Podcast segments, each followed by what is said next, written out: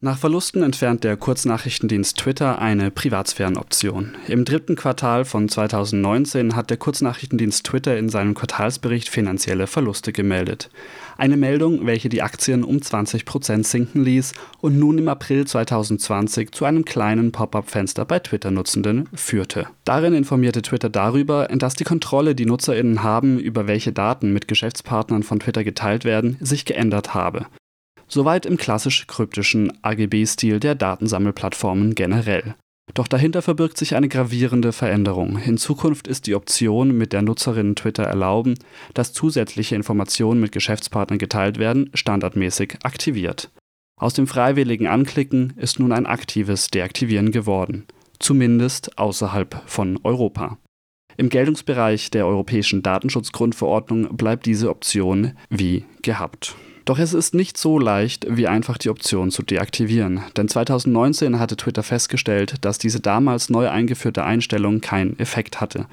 Die 2018 eingeführte Datenschutzeinstellung hat aufgrund eines Fehlers im System nicht gewirkt und Daten wurden trotzdem vor allem mit Werbeunternehmen geteilt.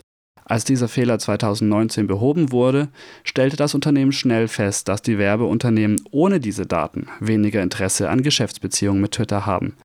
Deshalb auch die Einbußen im Umsatz und sinkenden Aktienkurs. In einem Interview beim CNBC mit dem Finanzchef von Twitter, Ned Siegel, klang das Ganze damals so. Second issue is, although advertiser sentiment remains strong, uh, we had a couple issues this quarter. One was more pronounced seasonality than we expected in July and August, and two was some product-related issues where settings didn't work as expected. We look at all of this as a validation of our strategy. Darauf folgte eine schnelle Kurskorrektur, doch statt die Option rückgängig zu machen, wurde der Umfang der betroffenen Daten geändert. Die Option, Daten an Geschäftspartnern zu übermitteln, wurde beschränkt. Die Übermittlung von Informationen über die Interaktion mit geschalteter Werbung wird nun trotz Deaktivierung weiterhin geschehen. Lediglich die mit Facebook und Google geteilten Geräteinformationen und Cookies werden nun von der Option deaktiviert.